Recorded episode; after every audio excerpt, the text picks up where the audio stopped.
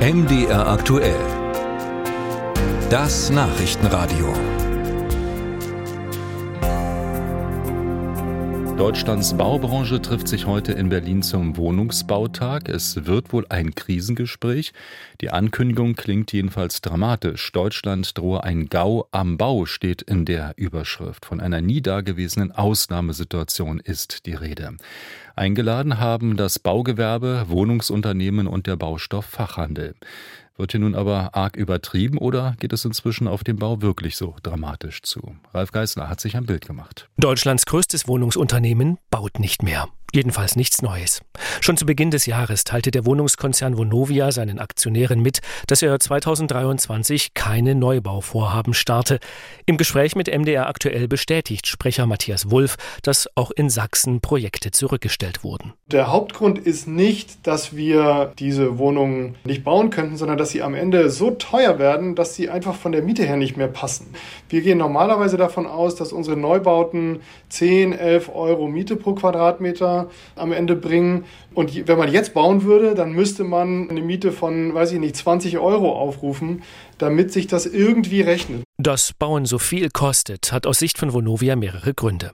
Baumaterialien hätten sich enorm verteuert, die Politik beschließe immer neue Auflagen und dann seien die Zinsen für Baukredite gestiegen.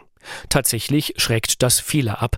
Im Februar wurden in Deutschland fast 21 Prozent weniger neue Wohnungen genehmigt als im Jahr zuvor. Doch droht deswegen tatsächlich der Gau am Bau, der größte anzunehmende Unfall? Oliver Holtemöller ist Konjunkturforscher am Leibniz-Institut für Wirtschaftsforschung Halle. Die Bauwirtschaft befindet sich schon in einer konjunkturell schwierigen Phase. Die gängigen Indikatoren, die wir uns anschauen, die zeigen alle nach unten, das ist richtig. Man muss aber auch sehen, dass wir von einer Phase mit erheblichen Übertreibungen, einem Bauboom kommen. Das relativiert das Ganze dann natürlich ein wenig. Tatsächlich hat die Baubranche lange gut verdient. Sie profitierte von Niedrigzinsen. Wer Geld übrig hatte, investierte in Betongold. Heute seien die Bauzinsen eigentlich wieder auf normalem Niveau, sagt Christian Schmidt vom Bundesamt für Bauwesen und Raumordnung. Darauf müssten sich aber alle erst einmal einstellen. Die Lage sei jedenfalls nicht so dramatisch, wie es die Bauverbände darstellten.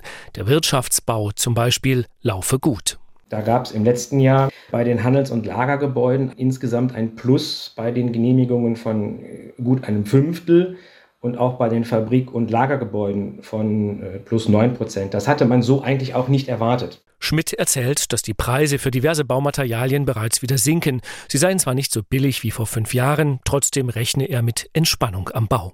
Kurioserweise würden die gestiegenen Zinsen dabei helfen. Wenn nun die Zinsen dazu führen, dass die Nachfrage sinkt, dann sind Bauunternehmen gegebenenfalls auch dazu gezwungen, Preise zu senken oder auch dazu gezwungen, die gesunkenen Baumaterialpreise in ihren Baupreisen wieder zu spiegeln.